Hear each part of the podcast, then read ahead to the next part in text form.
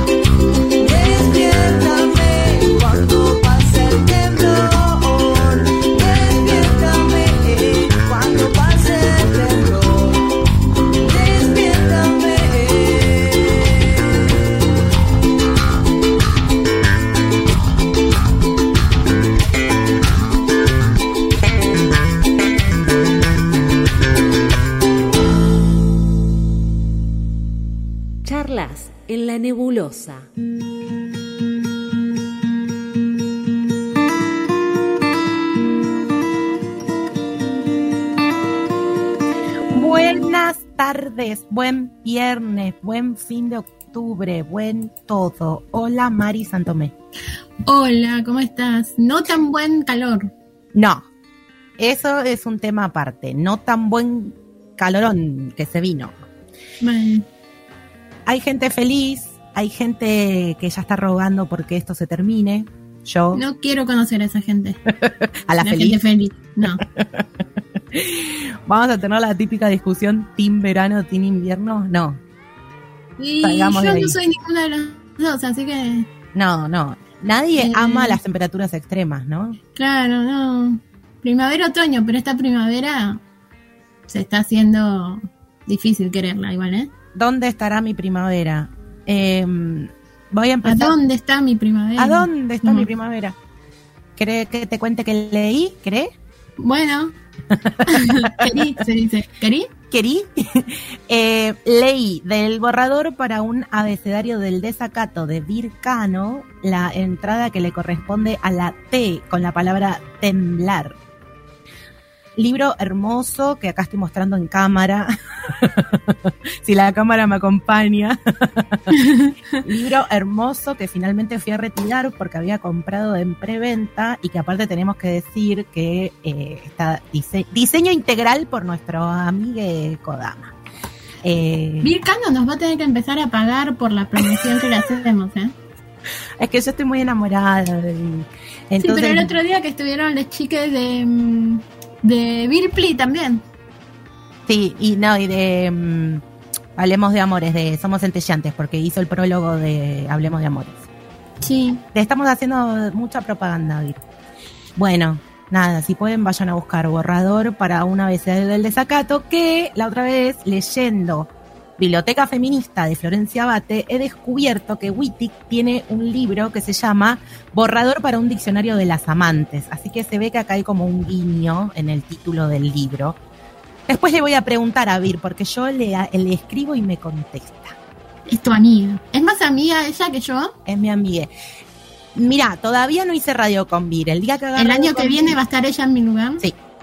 El día que haga radio con Vir, te desplaza. El año que viene entonces te empiezan a pagar por hacer radio. Capaz que me pagan.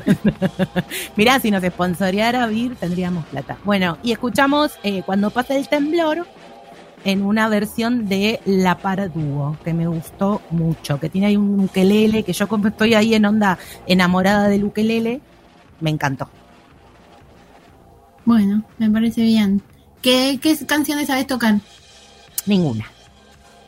Bueno, Estoy sacando, estoy Ah, sacando. eh, ¿Cuál? nada es, no, nunca es suficiente, la de Natalia Lafourcade.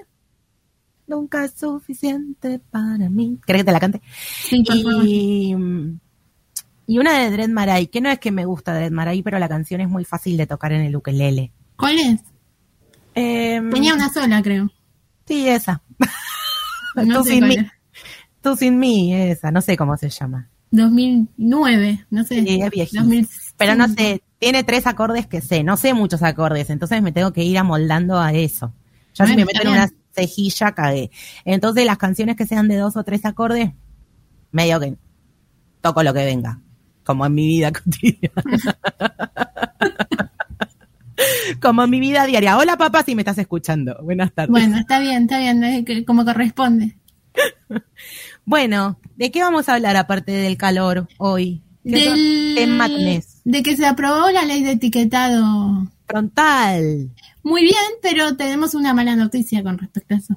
¿Qué pasa ahora? Capitán del Espacio tiene que cambiar su logo. Ay, hay que sacarle el capitán y el astronauta. Sí, eso nos pone un poco triste. Y, y el tigre Tony de su carita también. Bueno, queda, no me importa. se queda sin trabajo. Ese ¿Cómo no me te importa. importa? Ese está, que, no sé, está, es un tigre lleno de hormonas. Está no papeado. importa. Está papeado. el tigre. Eh, pero el astronautista de Capitán del Espacio. El astronautita, le tenemos que decir adiós. Yo creo que me voy a comprar alguno y lo voy a guardar así como de recuerdo. De recuerdo. Bueno, comprame. Sí, ya te compré Capitán del Espacio. Eh, los voy, voy a guardarme uno de recuerdo, no sé en dónde, en el, en el freezer o en una cajita. Lo podés comer y guardás el papelito. Sí, pero no como. Bueno, capaz que hago un esfuerzo. Bueno, me, me lo como yo. ¿Lo haces por mí? Claro, obvio. Y me dejas el papelito para que lo guarde de Sí, recuerdo. lo que sea. Bueno, eso. pero igual que bien la ley. Muy bien, muy bien, aplaudimos. Por fin, yo pensé que no, se, que no iba a salir, ¿eh? Y lo que pasa es que la otra vez ya habían hecho la paparrucha de no dar quórum y quedaron muy mal y bueno, Y bueno, pero yo siempre pesimista, nunca impesimista. claro. Pensé que no. Está bueno como filosofía de vida, porque después te terminas siempre sorprendiendo agradablemente. No siempre, ¿eh? Aún así te puedes Decepcionar. sorprender desagradablemente. ¿También tenés decepciones en tu vida, Mari? ¿Viste cuando decís no esperaba nada de ustedes y aún así lograron decepcionarme? Sí, así. Bueno, pasa eso. Bueno, en este caso no. En este caso fue una alegría, salió la ley. Ahora eh, los, los envoltorios, los paquetes de todo lo que consumimos tienen que venir con los avisos de exceso. Exceso de azúcar, exceso de grasa, exceso de sodio y no sé qué más. Exceso de precio. Bueno, eso ponen un cartel así en la puerta del supermercado y ya está. Bueno, Eh, sí. Me gusta, me parece piola como para no tener que andar. Yo también ahora quiero un etiquetado así que me diga contiene eh, subproductos de origen animal. Por ejemplo, sí, debería haber. uno grande, que no tenga que estar yo leyendo el, el contenido de los ingredientes y todo ese eso codificado que tienen, que no sé qué son las porquerías que le ponen. Y es un embole. Así que esa tendría que ser la próxima. Claro, tenés que bajarte una aplicación, poner los ins cada vez. Eso. Tenés que ir poniendo INS 425. Te dicen si es de origen animal o no. El no sé qué, aro, no sé cuánto, y te dicen si es de origen animal o no. Podrían ser un poco más honestos y decir esto tiene produ- subproductos animales. Pero bueno, Igual me gusta que todos los ins, además no solo te dicen si son de origen animal o no, te dicen qué te puede producir, todos te pueden producir cáncer. Sí, claramente.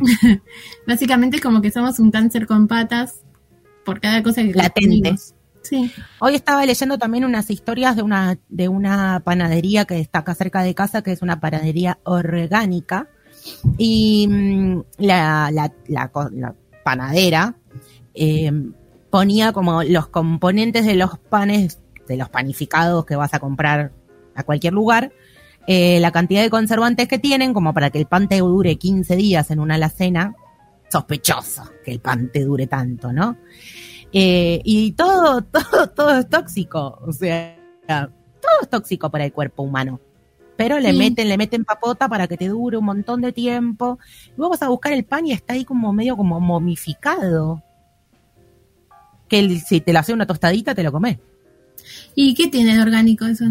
Nada, eso es lo que ella decía de lo que no es orgánico. Ah, ok, ok.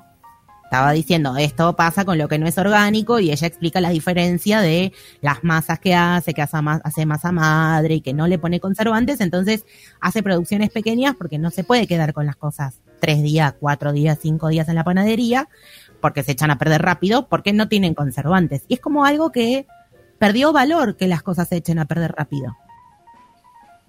Cuando en realidad es más sano. Claro. Em, voy a hacer esto. Ah, qué bien.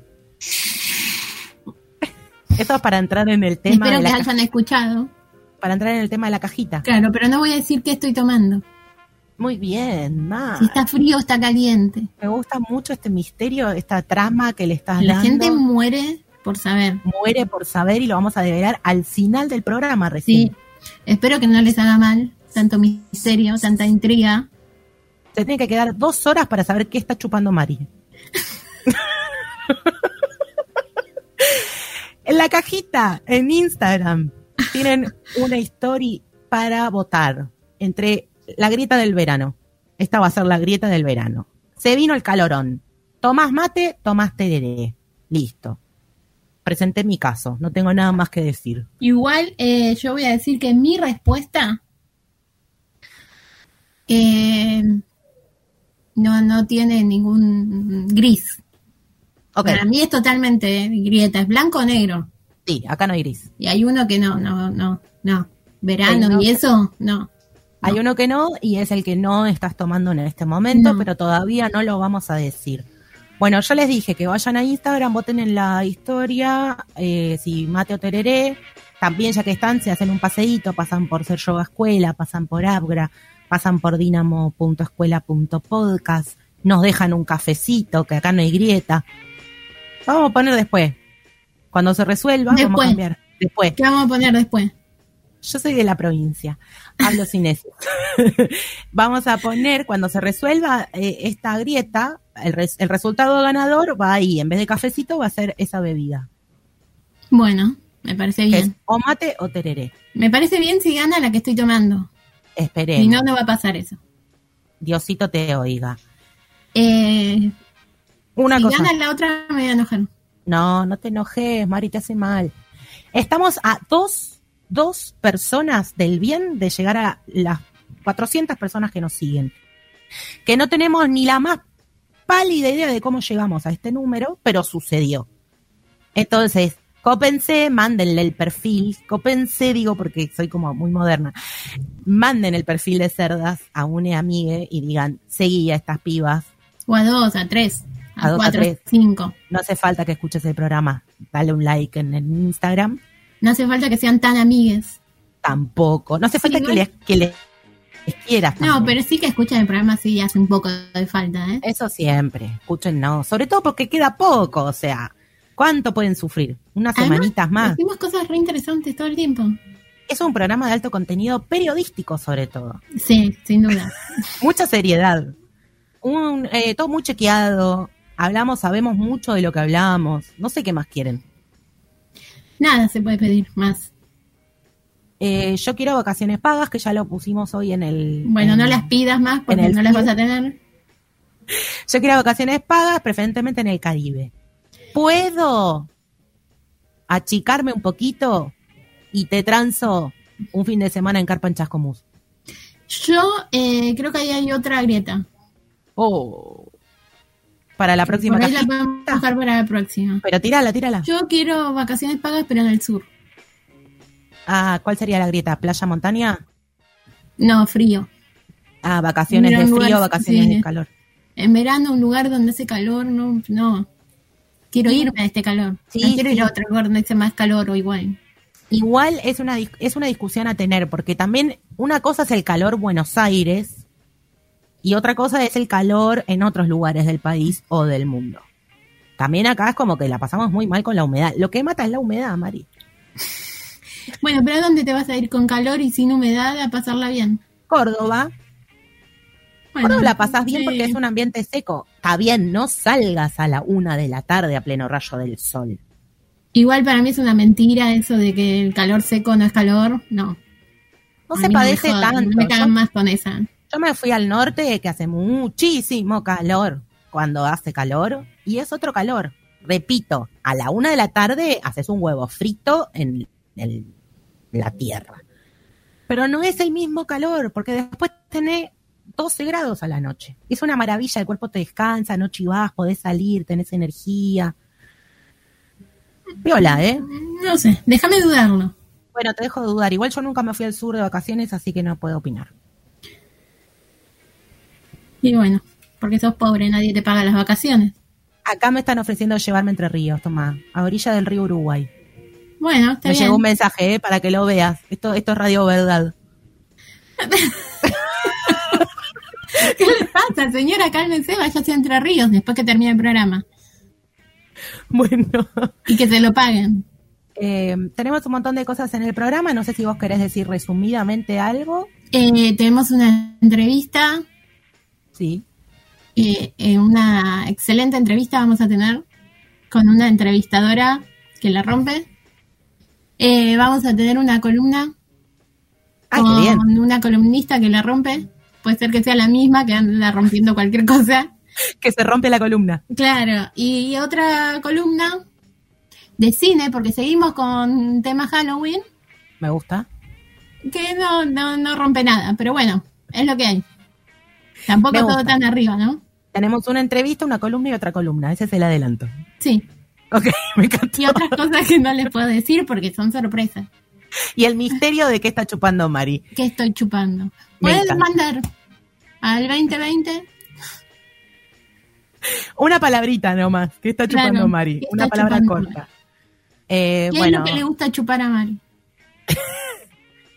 no tengo, no, no tengo nada más para darte en este momento. eh, más Bueno, que- dame un tema, una canción. te doy una canción para entrar en el- Alusiva a este eh, calor. al calorón.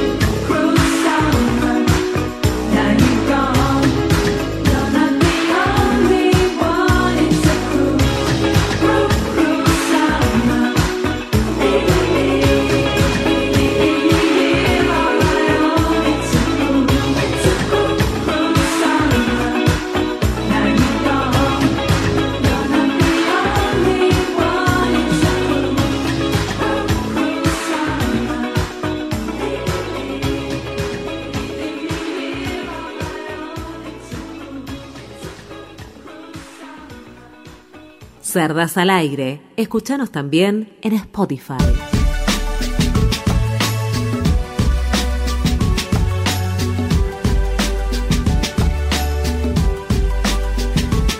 Hemos recibido la noticia por cucaracha, me avisan que llegamos a las 400 personas que siguen a Cerda ya.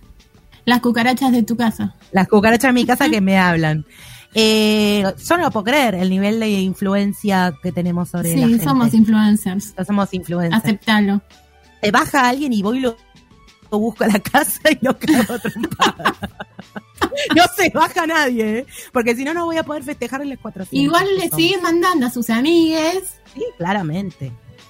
porque ahora tenemos, necesitamos 500. Y aparte, ahora 500 más. 500, 500 más. Lo que podemos empezar a pensar es en eso que nos vienen reclamando, que es la aplicación de citas de cerda. Sí. Eh, Sería un golazo. Sí, lo podemos pensar todo lo que quieran. De ahí a que lo hagamos. Ahora tendremos que hacer una carrera de programación, algo, ¿no? Ah, desarrollo de aplicaciones no es tan difícil. Alguien vamos a encontrar que lo haga. Digo, no es tan difícil Bueno. porque no lo voy a hacer yo. Ah, bueno. me parecía. Eh, ¿Me vas a presentar? Sí, yo me pregunto, la musiquita de la cortina, ¿sos vos con el ukelele? Mm, No sé, no te lo voy a decir. No lo niego ni lo firmo. No. Yo, yo pensé que eras vos con el ukelele. Yo tengo muy buen oído musical. Capaz que el año que viene te grabo uno. Bueno, la apertura. Dale. Esto queda grabado, ¿eh? Sí, sí, queda el documento. Eh, ¿Me presentan, por favor? Bueno, está bien, está bien.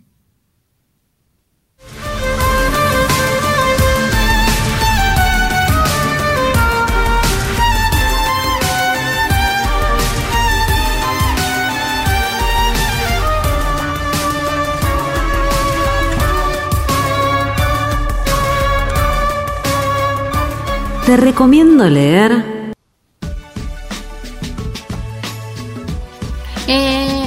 bueno, ya estás presentada. ¿Puedo decir algo que no tiene nada que ver con tu columna? Y claramente, Mari, yo sabía que... En la aplicación, en vez de darle like, le das cerdites. Claro, estaría bueno, un cerdito. Y si no te gusta, un humanito. Eh, un un, humanito. un Raúl. Claro, un Raúl. Si no te gusta un Raúl y si te gusta un cerdito. Sí, Me gusta, ¿eh? Viste que tenemos ideas, no es tan imposible de desarrollar. ¿viste? Ideas es lo que sobra. Igual, yo estoy convencida de que el, el universo de esa aplicación, o sea, gente que puede llegar a través del programa, no, no sé si entre sí puede ser compatible. ¿Por cómo que no? Yo creo que sí, que pueden formar una comunidad poliamorosa. ¿También? Sí. Bueno, Comunidad eh, poliamorosa, a.k.a. secta. Pero bueno, ya, cada uno le dice como quiere. ya tuvimos de eso, unas experiencias. Bueno, ¿querés que hable de lo mío? Bueno, dale. Te invito a hablar de lo tuyo. Gracias. Como se me ocurrió, porque no tocamos este tema este mes para nada, fue una idea absolutamente original y mía, personal, que no tiene nada que ver con nada de lo que haya sucedido en este programa y mucho menos con el mes de octubre, vamos a hablar de literatura de terror. No me digas, ¿cómo se te ocurrió semejante cosa? Un sorpresón, ¿no? Sí, mal. Calorón, sorpresón. Estoy como muy cordobesa. Bueno, vamos a hablar de literatura de terror. Vamos a hablar de literatura de terror, vamos a definir un poco, vamos a caracterizar y después de autoras de terror. Como para ¿Te leer. molesta si yo, mientras vos me contás, eh, chupo ¿Chupás? lo que estoy chupando? Entrale nomás, querida. Ah, bueno, gracias. Eh, ¿Qué es la literatura de terror? Yo te, y te iba a hacer la pregunta, pero ahora estás tragando. No, no, decime. ¿Qué es la literatura de terror? Eh, No, no estudiaste esta bolilla. ¿Tengo que dar la definición o tengo que dar ejemplos? No, nada, tenés que dar. Ah, Te estoy jodiendo, era porque estabas tragando. Eh, literatura de terror le decimos a todo el texto, todo texto literario que puede ser narrativa, ¿no? Puede ser un cuento, una novela, pero también puede ser una obra de teatro, puede ser un poema, que tiene la intención de producir miedo, terror y otras eh, sensaciones asociadas. que da miedito. Que te dice cagas. En Wikipedia. Literatura de miedo. Es, Claro, claro. de susto. de susto. Em, y estas pueden ser generadas por temor a lo desconocido, a la muerte, a los demonios, a las Pregúntame si me gusta. ¿Te gusta la literatura de terror? No. Pregúntame si lo leí. ¿Leíste literatura de No, terror? no. Esto es una venganza porque yo no miro cine de terror, ¿no? Está bien, me recadió, no me importa. Pero sí me gusta. Yo sé. Hay una distinción entre horror y terror que no se termina de definir mucho. Hay algunas personas que dicen que la diferencia entre el horror y el terror es que en el horror hay una criatura monstruosa. Mientras que en el terror, eh, el papel de, digamos, de quien genera la sensación de miedo puede estar representado por una persona humana y no hace falta que exista un monstruo. Ay, yo puedo ser la alumna chupamedias y decir dos ejemplos y vos me decís si están bien. Obviamente, dígame los ejemplos, Santomé. De horror, Lovecraft. Eh, Y sí, de mm, terror, El silencio de los inocentes. muy bien, Ay, póngame un 10, señor. muy bien, está muy bien. Eh, hay distintos eh, tipos de terror o de subgéneros dentro del terror. Uno es el psicológico, que son textos en donde cuando vos lo lees no podés identificar muy bien lo real de lo que no es real. Entonces no está muy claro si la historia es sobrenatural o no. Un ejemplo de esto es el libro de eh, Andrews, Victoria Andrews creo que se llama, es BC, los, las iniciales. Eh, Flores en el ático. Es una novela en donde hay cuatro hermanos que están aislados del mundo eh, y que están ahí en un ático frío, húmedo, todo horrible. No voy a spoilear, pero lo que pasa es, es horrible lo que pasa, pero es toda una trama psicológica. Dicen que es una de las mejores novelas de terror psicológico. Después tenemos el terror siniestro o uncanny, le dicen, que es por la palabra en alemán, que ahora no me acuerdo cómo, cuál es, pero siniestro. Eh, acá estamos hablando de lo misterioso, eh, podemos encontrar elementos de la vida habitual en una situación discordante. Hay mucha, mucha, muy frecuentemente hay eh, figuras como muñecos. Mm. Me dan miedo. Me dan miedo los muñecos. Eh, pero viste los muñecos tipo mm, las muñequitas esas de porcelana, de carita de porcelana. No necesito que cobren vida. O sea, esa muñeca me da miedo. Sí, re. ¿Te, ¿Querés saber qué significa Ancani? Sí, por favor. Siniestro. Ay, gracias. Menos mal que te tengo a vos para googlear, Mari. Qué No, pero productoraza yo que sé. tengo. Vos sabés que yo vengo de familia alemana. Claro. Ancani no es el término en, alem- en alemán, es en inglés. No, viene de la traducción del alemán. Decilo. Es muy difícil, ¿viste? Por eso no lo copié. Gracias que dije Ancani. Eh, tengo una anécdota muy breve, porque no me quiero extender mucho. Cuando mi hermana era muy chiquita, le regalaron un muñeco, un muñeco de esos de tipo la pepona, pero en versión varoncito. Estoy haciendo comillas por si no me ven. Eh, con los pelos naranja. Y mi hermana lo vio y inme- inmediatamente dijo, Chucky, no habíamos visto la película, ¿eh? porque en mi casa no se veían películas de terror, pero no sé. Registró Chucky. Dijo Chucky y lo tuvimos que tener encerrado en un mueble hasta que fue grande porque le tenía terror. Terror, No. terror, terror. No pudo jugar nunca con Chucky. Era Chucky igual el muñeco, ¿eh? Era como, era igual. Y nada. Bueno, eso, terror siniestro. Yo podría hacer un cuento con el muñeco de mi hermana y contar toda esa secuencia y sería terror siniestro, por ejemplo. Em, ¿Querés que te diga cómo es la palabra en alemán? Por favor, María. Unheimlich. Ah, sonó bastante alemán, te digo, ¿Viste? ¿eh? ¿Y eso que no te grité? Eso que no son, no sonó dictador ¿Viste? nacional. sí, bueno. Em, entonces, en el terror siniestro lo que tenemos es que hay elementos cotidianos, pero que adquieren una cualidad misteriosa ante situaciones específicas. Y por último, tenemos el terror fantástico, en donde hay, hay textos que producen terror y aparecen elementos irracionales que proceden del mundo sobrenatural.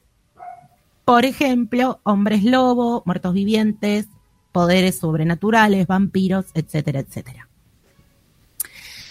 Dentro de los argumentos más habituales están el descubrimiento de tesoros, los mensajes y secretos ocultos, la búsqueda de justicia, el deseo de venganza y otros más. Eh, vamos a hablar de dos personajes, personajes mujeres, que en este caso los tomé de los libros de Stephen King porque son bastante conocidos y aparte porque se hicieron película y eso hace que llegue masivamente al público. Y aparte porque es tu película favorita. No. No, porque estos son de Stephen King. Mi película favorita no es de Stephen King, ¿De quién es? es de Thomas Harris. Ah, claro, perdón, mala mía. Pero después sí, sí, eso. Después lo nombramos. Ah, bueno, dale. Igual ya sé lo que estás pensando, lo bueno de que saber lo que estás pensando. Pero. Stephen King, me gustan los libros, leo de Stephen King, lo más cercano a leer de terror que tengo, Stephen King y algunos más que vamos a nombrar. Eh, Carrie, Carrie White, del libro Carrie, es el personaje principal, se llama Carrieta White. La novela fue escrita y publicada en el 74 y después en el 76 salió como película. Es una historia definida íntegramente por mujeres y trata sobre problemas exclusivamente femeninos, como la menstruación y el parto, pero también sobre la objetivación masculina. Eh, la vida de Carrie es dedicada a la violencia, a la violencia emocional y a la física, pero ella se resiste a la victimización con el descubrimiento y la crianza de un poder telequinético que emerge con su primer periodo. Es muy ¿Quién buena. pudiera, eh? Es muy buena. Y es una trama que define a una de las máximas historias de terror. ¿Quién pudiera? ¿Quién pudiera? ¿Viste las versiones más nuevas? No, no vi ninguna Carrie. Ninguna, ni siquiera la original. No. Creo que la original la vi hace mucho. No retengo ¿Ves por qué tanto. no te pagan vacaciones? Porque no miro películas de terror. Bueno, puedo, puedo hacer una maratón si me van a pagar las vacaciones. No, bueno, pero es un clásico. Bueno, después tenemos Annie Wilkal, Wilkis o Wilkis, que es la protagonista de Misery, Ajá. que mm, es una, el, la- la- el personaje, digamos, eh, trabaja en hospitales, después se jubila o se retira, se muda con, el marido, el marido la deja porque ella quiere tener, o sea, planean tener hijos dos veces y las dos veces eh, el bebé muere al nacer. Se encuentra eh, en un accidente o accidentado a Paul Sheldon, que es un escritor de una novela romántica, de novelas románticas, que tiene muchas heridas por el accidente, lo cuida, lo lleva a la casa, lo cuida, pero está obsesionada con el personaje principal de las novelas de Sheldon, que se llama Misery. Y entonces lo tiene en la casa encerrado para eh, que siga trabajando en una novela en donde ella le, tiene, le va diciendo como qué le tiene que pasar a Misery. Bueno, no voy a spoilear, igual es bastante conocida, pero lean el libro. Esos son dos personajes femeninos. Escritoras para mencionar y para recomendar, y algunas las van a conocer por, porque lo que pasó con las novelas de terror es que después muchas se llevaron al cine, entonces son conocidas. Daphne du Maurier. Es britón y británica. No sé por qué te reís mientras digo du Maurier. Porque vos hablas alemán, yo tengo que hablar francés. Claro. No sé hablo alemán fluido. Bueno, igual es británica, podría tener otro apellido, ¿no? Du Sí. Maurier. Bueno. Es autora de relatos como Rebeca y Los pájaros. Ah, mira. Mira, que fueron después llevados a eh, la pantalla grande por Hitchcock.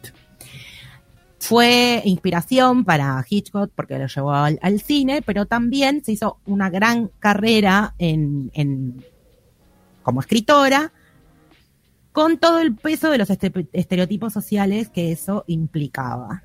Hay mucho de esto, de los estereotipos sociales, de lo que deberían hacer las mujeres que medio que si una mujer se quería dedicar a escribir estaba bien. Si quería vivir de la escritura ya era un problema. Y si encima escribía terror, era como, bueno, nah, ¿Nos sorprende? no nos nos sorprende. Después, eh, ¿cómo, mm, ¿cómo estoy? ¿Puedo, puedo, ¿Puedo extenderme? Ok, Sí. porque tengo unas cuantas y no me quiero quedar con, sin tiempo para la última. Tananaribe Due. Yo no sé por qué la gente tiene nombres tan complicados. Y la verdad que no. Tananaribe Due se llama. Igual a mí me gusta ese nombre. ¿eh? Yo, yo podría tener ese nombre. Sí, pero ¿sabes qué problema decir todo el tiempo, explicar cómo... Ya tengo problema yo en decir que Jessica con J. Imagínate. Tananaribe. Bueno, ella escribe realismo psicológico, es periodista, es norteamericana, lleva al lector al abismo con sus relatos y entiende a la perfección la raíz del suspense y el caos en la literatura. Y escribe cuentos de terror. Eh, también escribió una novela de una casa embrujada que se llama eh, The Good House y Ghost Summer, The Between, Real Day. Todas ah, tienen fantasmas, pero tienen también una relación, un vínculo con, con la realidad social. Shirley Jackson. No hay ninguna peli de esta señora Eh, no. Aparentemente, de la Tana. Tana de la Tana era. No, mis amigas le decimos Tana. Tana, claro. Bueno. Eh, Shirley Jackson em, es una escritora mm, estadounidense, fue, que utilizó la idea del hogar y de la familia con una mm, perspectiva así como siniestra, terrorífica. Es la autora de eh, The Haunting of Hill House. Ah, mira. A ella sí, le hicieron en la serie, que no es como en la serie, el relato de la, no- de la novela. Hay una diferencia. Porque en el libro eh, se juntan muchas personas en una casa para definir, decidir si la casa está embrujada o no. Y hay una más una trama de terror psicológico que Claro. sobrenatural. Pero bueno, hay que adaptar con algo que tenga más punchy. Igual, esa la vi, mirá, para que sepas. Yo vi un solo capítulo. Yo vi la serie y es bastante de miedo, ¿eh? Me la rebanqué. Una noche Bueno, creo que no dormí. entonces- No te rías, yo no duermo si miro. ¿Por qué no me puedo reír? Pero porque te reís de mi, de mi pesar. Eh, bueno, hay, hay mansiones embrujadas, familias malditas y amores espectrales. Pero no hay películas de eso. De Houghton. Me parece que hay películas viejas, No hay una con. pero Ay, viejas. por favor, sí, con el actor este. Ay, no me sale. El actor es- Viejo. Eh, está en el joven Manos de Tijera, el, El- padre, el que lo hace. el actor viejo no, no me sirve de nada el actor viejo. Yo te puedo decir Sean Connery, Ay, por favor, no. Em, Kirk Douglas. Vincent Price. Ah. ¿Y ese no hace de vampiro también? ¿Una vez? ¿En una película? Bueno, Pero no no en la que yo digo. No, en otra. Bueno, vampiro. ¿Cómo se llama la de Vincent Price? Bueno. No sé. Anda googleando, Mari, vos, mientras tanto. Esto es eh, periodismo verdad. Claro. minuto a minuto. El minuto a minuto. Anne Rice. Anne Rice. Anne Rice, Voy escritora a decir de... que mi hermana es muy eh, fan de Anne Rice. Muy bien. Tiene muchos libros. Y los Eh, lee, no como yo. Y los lee, muy bien. Autora de Entrevista con el vampiro. Dicen que es como la reina de los vampiros. Quien pudiera. Quien pudiera, ¿no? Eh, bueno, nada, no hay mucho más para decir que eso. Escribió un montón de cosas, un montón de... Es, es como una paridora de novelas de vampiros. Anne Rice. Sí, ahí es sí. súper larga la saga. Sí, es súper larga la saga y eh, eso, a partir de la, de la mm, del personaje Drácula, digamos, esta es como una de las no sé, no sé si decir secuela, pero es como como una de, las salidas a partir de la idea del vampiro que más se sostuvo durante el tiempo, eh, al menos en el mundo editorial. Después tenemos Charlotte Riddle, que es irlandesa, nació en 1832, fue y ha sido apodada como la novelista victoriana de fantasmas por excelencia. Escribió 56 libros. Oh, mira. Toma. ¿Cómo se hace eso? No sé. Bueno, eran momentos en que no había televisión ni redes sociales, ¿no? La gente se sentaba y escribía. También fue propietaria de una editorial, propietaria de una revista, editora de la revista que se llamaba St. James Magazine, que era una revista literaria de la década del 60 muy prestigiosa. Década del 60, 1860. Claro.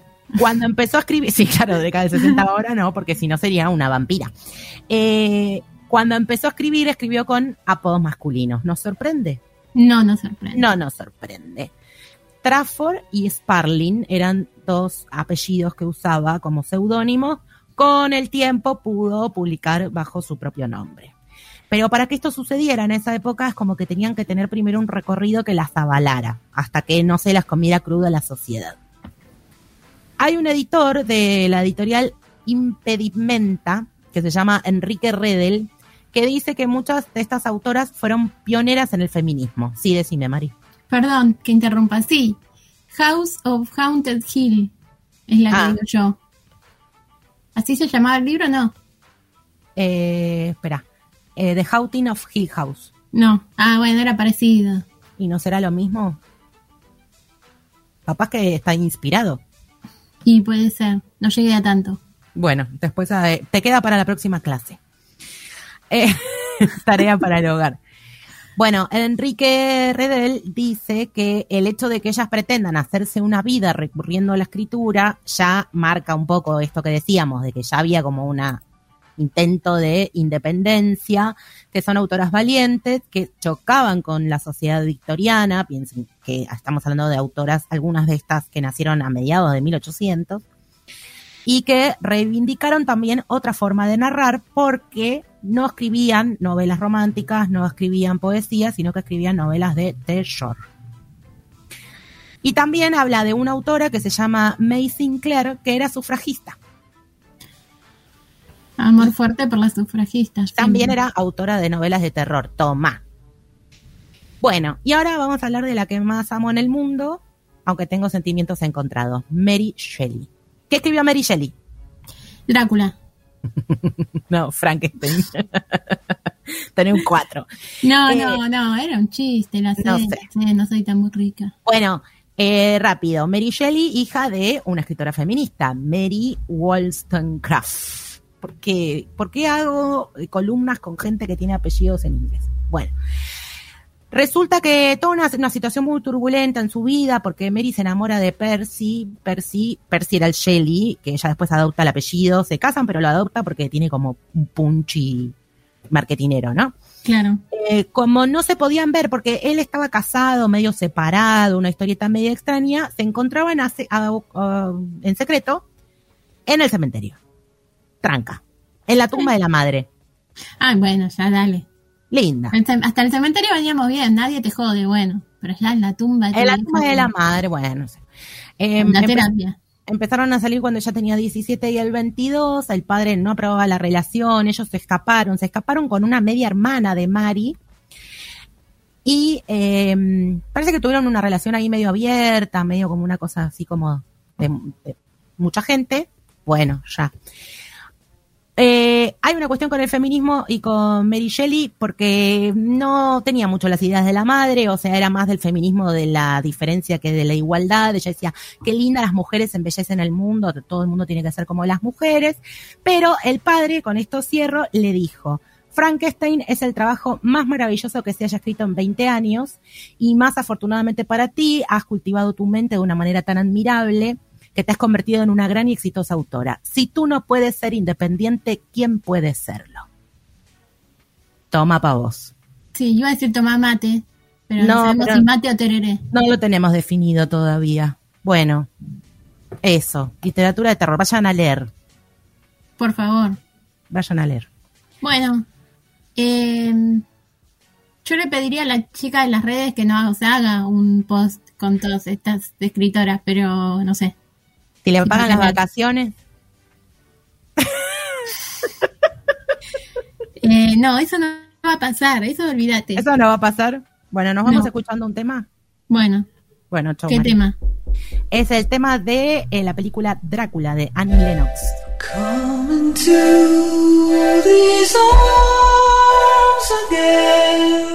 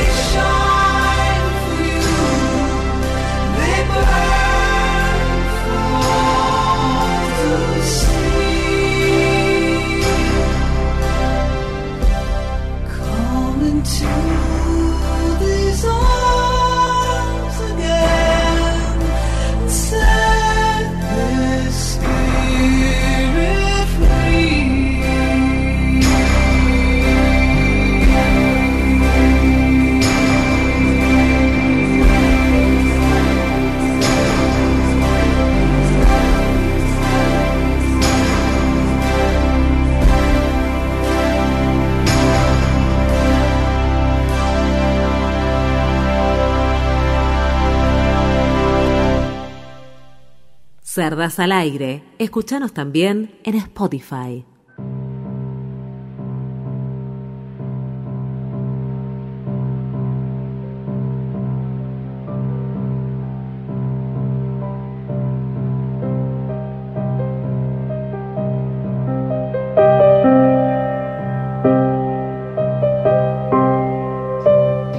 Qué clima, ¿eh? ¿Qué onda esto? Me está dando miedo la música ya.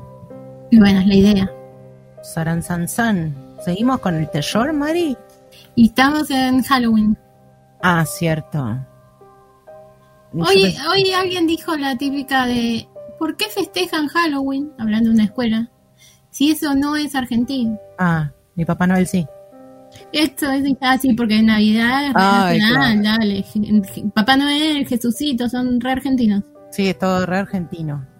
Eh, sí, qué problemita que hay con eso, ¿no? Déjennos festejar y chupar en paz. O sea, también festejan. San Patricio. Es mucho más divertido Halloween que Navidad, dale. Sí, la verdad, con esas comidas pesadas de Navidad que no son para nuestro clima. La familia. No hace falta que Oh. haya familia en Halloween. No, para nada. No, no. Es más, podés ir como con una foto de algún muerto. De... Claro, el tío Pacho, no va el tío Claro. No, no, no, no me quiero bancar al tío Facho, no, no. Bueno, ¿qué nos trae este? Ah, tenemos que presentar, ¿no? Sí, tenés ganas. Sí, sí no, no. no, perdón, perdón, perdón. La apertura, por favor.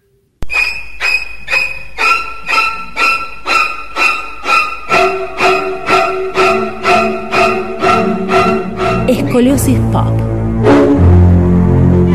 La columna retorcida de la cultura pop.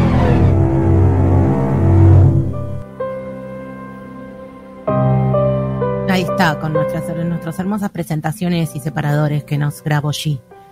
Escoliosis Pop. Nadie lo dice como G. Pero me gusta no. mucho el pop. Ajá. Bueno, escoliosis pop. De miedo, de susto, de, De terror. miedo, sí, de de susto. susto. Eh, no, No. eso no. Em, ya hablamos. ¿De qué hablamos? De gore, de slasher. ¿Y ahora? Y ahora de thriller psicológico. Sí, esto me gusta. Que eh, no sé si lo voy a si lo tengo que definir, ya lo definiste bastante bien vos. Ay, perdón.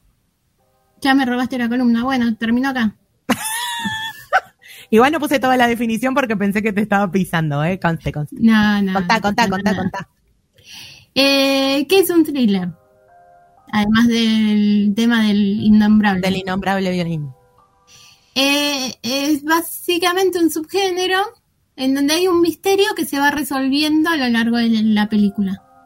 Ahora, cuando es psicológico, suele tener como principal objetivo temas referidos a los estados mentales, traumas psicológicos, las emociones, como para que toque una fibra sensible del público y que sientas miedo o alguna perturbación. Eh, tenemos personajes inestables, eh, acciones que pasan en escenarios por ahí desagradables o inquietantes, raris. Ok. Eh, Está como otro miedito eso, ¿no? claro, hace que los espectadores logren estados mentales o emocionales de bastante miedo, aun cuando no estás viendo nada en realidad. Ay, eso me gusta. No, no es de las de no pasa nada, nada, nada, grito.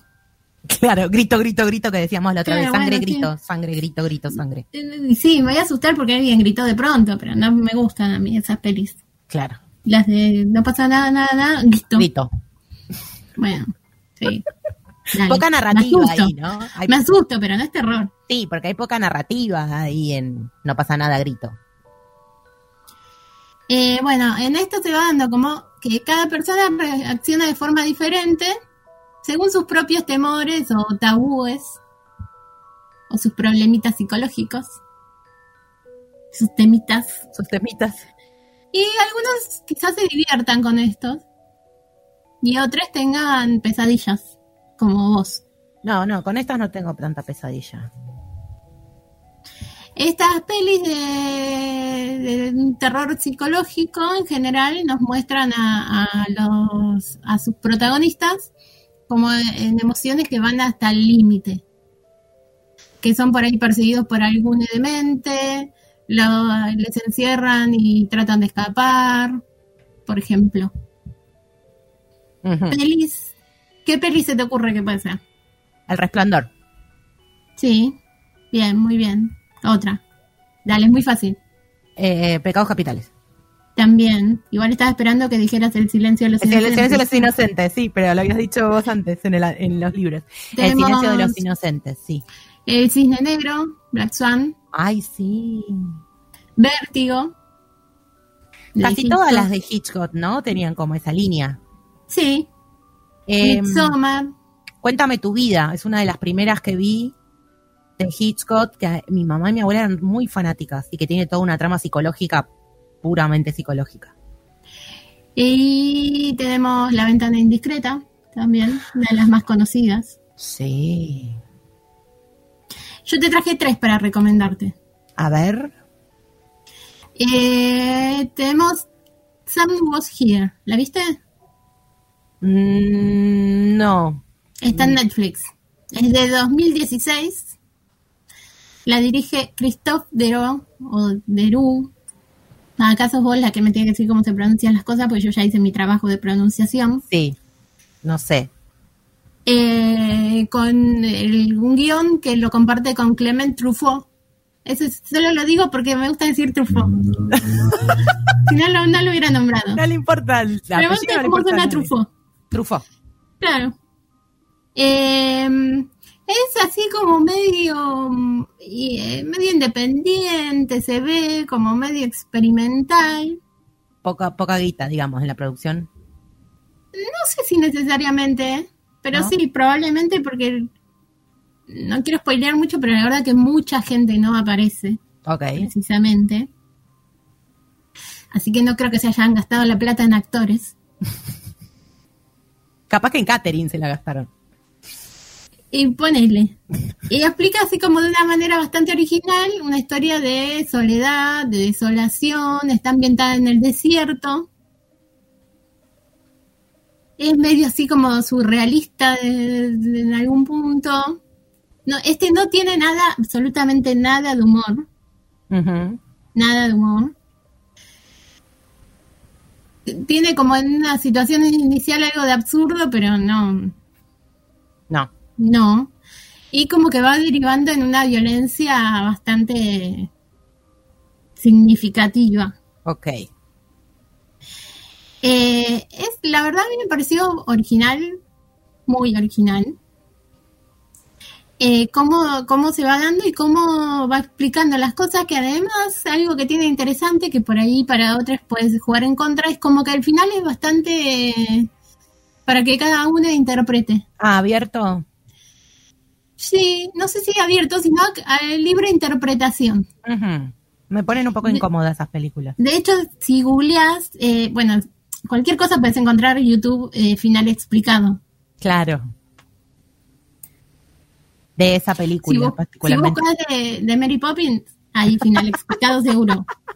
Pero si vos buscas esta, hay muchos videos y hay muchos que son muy interesantes. Mira. Otros que son medios como, bueno, no, dale. Es como que digan, no sé, bueno, estaba en el desierto, sí, ya lo vi. Claro, si no me expliques lo explicado. Pero bueno, por ahí podés encontrar también cosas que no viste. Y está bueno, eso. Por ahí quizás para algunos no sea thriller psicológico porque es como difícil de clasificar. Pero como siempre, como es mi columna, yo digo que es thriller psicológico. Es thriller psicológico de acá, la que más sabe de cine sos vos, así que tenés razón. Es como que está ahí medio como que no es tan eh, adentro de lo que conocemos del género del terror, es bastante diferente. Y como que medio eh, apartado de los cánones clásicos del cine de terror. Decime. Yo quería preguntar una que si viste, si es, pero no quiero quemar en la columna. ¿Crees que pregunte después? Te pregunto ahora. Eh, la del chabón que se, se le traba la mano en la piedra, 127 horas se llama. Es un escalador, no sé si la viste. Es un escalador que está solo en el desierto. Me hiciste correr con lo de esta, no hay mucha gente. Actúa él en la película. Y se queda trabado en, el, en una piedra. Y está toda la película es eso, él tratando de salir de la piedra que se quedó trabada. A riesgo de quedar muy mal, no la vi. No, está bien, puede ser, no podés ver todas las películas del mundo. Yo tampoco leo todos los Sí, libros. todas menos esa. Bueno, no sé, habría que analizar porque me, me sonó a eso, a que la atención está puesta ahí en cómo va a salir de esa situación. Pero es como de miedo No sé si te da miedo. es solo suspenso. No, sí, es más suspenso capaz. Miedo no te da, pero bueno, el chabón tiene que tomar una decisión. Es medio como el, juego de Gerald. Tenés que tomar una decisión de cómo salís de acá. Eh, nada, no voy a spoilear, no importa, sigamos. Otra de 2014, que también está en Netflix, Creep, que está dirigida por Patrick Bryce y el guion es también de Bryce y Mark Duplass, que a la vez estos son los dos protagonistas. Ah, mira. Esa me suena que me parece que la vi, voy a googlear. Y yo te la he recomendado. Ah, entonces capaz que la vi, ¿eh? Esta, eh, además de que son director, guionistas, protagonistas, esta sí tiene súper bajo presupuesto. Berreta. No, para No. nada de berreta. Es el mejor ejemplo para mostrar cómo algo con muy bajo presupuesto puede ser muy bueno y de muy buena calidad. Claro, también tengamos en cuenta que el muy bajo presupuesto de Estados Unidos es muy diferente al muy Sí. bajo presupuesto de Argentina Sí. y a las cosas que conseguís barato acá y barato allá, ¿no? Claro. Pero sí. bueno. Aún así, es muy bajo presupuesto y es alta peli. Eh, la historia se basa en cosas que ellos, como se, se basaron también en otras historias, pero además son cosas que ellos se fueron imaginando, se juntaron un día, se contaron lo que querían hacer, lo que se les ocurría y ahí fueron haciendo la peli. Pero además, a medida que fueron haciendo la película, fueron escribiendo las escenas. Entonces hay como varias escenas diferentes sobre cada cosa, filmadas tres, cuatro veces, porque en el momento iban viendo qué querían hacer. Me gusta, me y gusta. hay como, se dice, yo no los vi, tres finales alternativos. Que no están todos en la misma película. No, no, no, la peli es una. Ah, mira. pero ellos hicieron, filmaron tres finales alternativos, porque medio que la fueron escribiendo también a medida que iba avanzando la filmación. Esta está buenísima porque todo el tiempo estás pensando que va a pasar algo y no pasa. Ah, bueno, ahora como- va a pasar esto, no, pasa. Ahora va a pasar esto, no pasa. Y la así nunca hasta el final, nunca pasa lo que vos esperás que pase. es impredecible, literalmente. Sí, así es. Me gusta. Y eh, este sí tiene como unas cosas así de humor metidas en el medio, que para mí están buenas. Por ahí a alguien no le gusta que tenga algo de humor, una peli de terror. A mí me copa, están bien. Eh, también tiene una secuela, Cryptos. A mí me gusta mucho más la 1, pero la 2 también es muy buena y también está en Netflix. Hay un tema a veces con las segundas, terceras partes, ¿no? No, igual es buena, es buena. Sí. Pero la primera es mejor. Ok. De hecho, leí en algunas partes como que la segunda es mejor. A mí me parece bastante mejor la primera. Eh, no sé si que, querés que te cuente un poquito de que, cómo empieza. Sí, sí, meteme en la trama. Te meto en la trama. Empieza con un chabón que es camarógrafo y necesita plata, entonces le llega un anuncio de que alguien por un día de trabajo paga mil dólares para hacer un video. Llega al lugar, supuestamente es un millonario excéntrico que se está por morir y que quiere hacer un video para su hijo que está por nacer. Entonces, como él se va a morir, tiene una enfermedad terminal, eh, le quiere dejar esto para contarle su vida y filmarse todo un día en un lugar, una cabaña. Y bueno, y ahí empiezan a pasar cosas locas. Pero vos decís, bueno, listo, ya sé qué va a pasar. No pasa No. eso que vos pensás que va a pasar. Nunca, nunca. No hay un minuto de la película que pase lo que vos pensás que va a pasar. Me gusta eso, ¿eh? Me gusta. Pero bueno, esto que la mayoría de la película fue improvisada. Medio que la fueron haciendo, la escribían y la iban haciendo. Claro, más que la iban haciendo y después la escribían. Está muy bien, como la vida misma. Así que, pero bueno, también en Netflix. Y otra que me gusta mucho es Get Out, de 2017, de Jordan Peele, Huye, que es una historia que habla de apropiación cultural, la hipocresía de la ciudad, del racismo estructural y sistémico, todo lo que creen los guaches, Claro. estereotipos y varios miedos más profundos y personales que tiene quizás cualquiera. Pero con una cosa más social, digamos. Sí, sí, tiene todo un trasfondo social más que importante. De hecho, Jordan Peele también es el director de Us, nosotros, que también es un thriller psicológico y también es genial y también tiene un trasfondo. Todas las de Jordan Peele eh, tienen un trasfondo eh, que habla del racismo y de todas esas cosas, pero la podés ver también sin pensar en eso necesariamente. Por ahí no tanto con Get Out, pero con Us sí podrías verla sin pensar estrictamente en la discriminación. No, teniendo en cuenta que Jordan Peele es eh, afrodescendiente Claro. y sus protagonistas suelen ser afrodescendientes y también es uno de los que trabajó en Lovecraft Country, Ah, sí. es uno de los que trabaja en eso, que a- se apropia de, de los cuentos de Lovecraft Sí, y reversiona. y reversiona en contra de todo el racismo que tenía Sí. ¿no? La, de- la dejé un poco me- me- por la mitad esa serie, pero me gustó. A mí me gustó mucho, para mí es la mejor serie de 2019. Mira vos, bastante eso. ¿Qué sé yo? ¿Tenés más? Porque estaba pensando en otra hora. A ver si me... Eh, la trilogía esta de mm, eh, Shyamalan, eh, Glass, El Irrompible y Split. El Protegido, El Protegido, Split y Glass, creo que son, que tienen como una trama psicológica, pero con una, pero también tienen una cosa media sobrenaturales, no sé si entra. Claro, no, lo sobrenatural ya entra No en entra. otra parte. De hecho, la de... mm, esta mm, Creep, lo que tiene también es una de... como que puedes encontrar un poco de... mm, de otro subgénero que ahora no me sale, que es la del falso documental, bueno, no falso documental, sino de las grabaciones encontradas tipo Sí, eh, Blair Witch, Blair Witch. es, no sé qué dice el operador. Es- Found footage. eso. No podía repetirlo y era tu turno de hablar en inglés. Eh,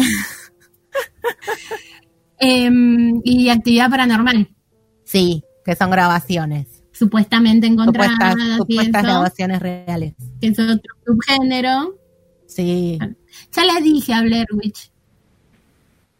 No, no se escucha, Eh, ni el operador no se escucha. No, ni el operador. Em, Bueno, que tiene combinación con eso. y claro, eso, que entra un poco ahí. claro, está medio al borde. Igual pasa con, me imagino que con el cine pasa lo mismo que con la literatura, que está todo como ahí, ¿no? Como a un pasito de todo. Todo tiene un poquito. De hecho, yo te nombré Midsommar, Sí, que también te las nombré en las de encierro. claro. Sí. Y a veces aparece algo como cachito, como que parece ciencia ficción y un cachito que parece fantasía y un cachito que parece sobrenatural. Capaz que no justo en el thriller psicológico, pero en el terror en sentido amplio puede pasar. Claro, sí, en general nada es exclusivamente un género o subgénero, todo tiene algo más de otra cosa. Claro. Bueno, no tengo nada más para decir. Podemos, tenemos dos, dos minutos. ¿Podemos hablar de, de- ¿No querés que hablemos de nada más? No, no solo digo que no tenemos dos minutos, pero si vos decís... Tenemos un minuto. Bueno, ¿Podemos ¿De qué decir hablar? unas palabras sobre el silencio de los inocentes? Porque es Bueno. como mi película favorita, mi libro favorito, vos también te gusta, no sé si es tu ¿yo tengo que decir o vos vas a decir? No sé, vos acá es la columna de cine, podés hablar vos. Para mí es una peli que también es una de mis favoritas, no la favorita.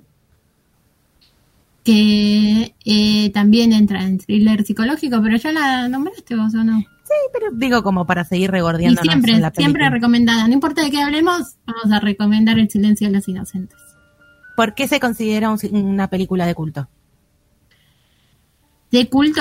Sí, a mí me dijeron que es de un- culto. Y porque sí.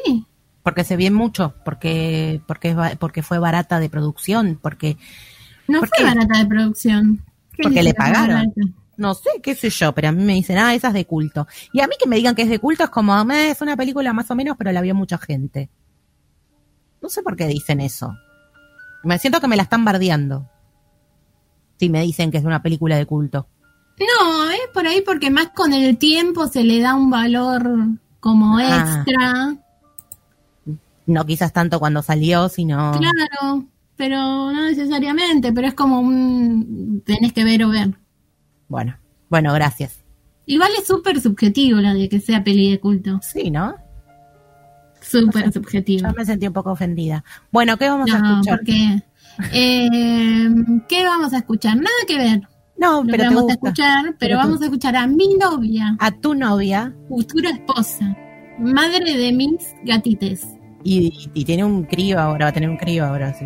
Bueno, lo adoptamos. Ok. Eh, Mon Laferte con un tema que sacó ayer.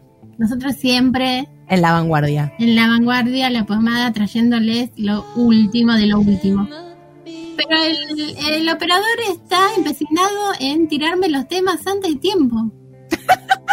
Por eso no le pagamos las vacaciones tampoco. Bueno, vamos a escucharlo al principio.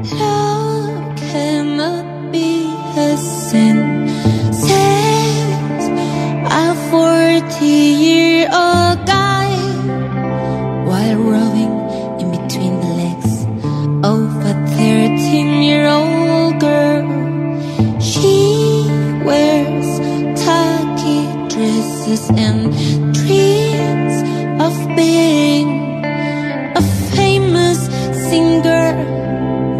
she barely has enough to eat. God has chosen you, that's why.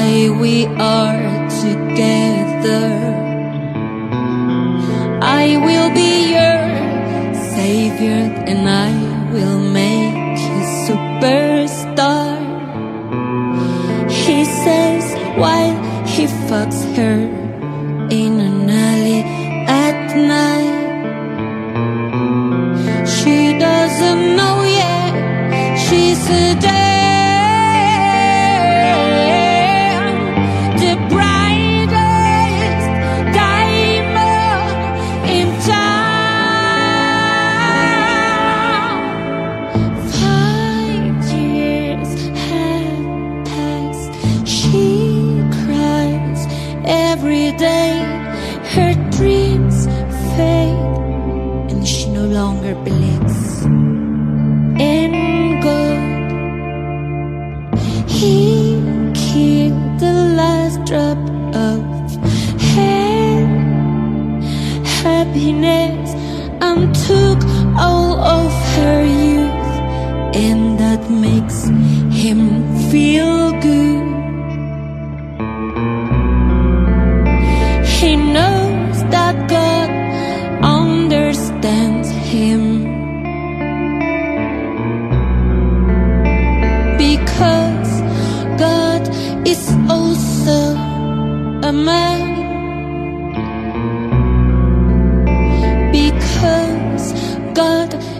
old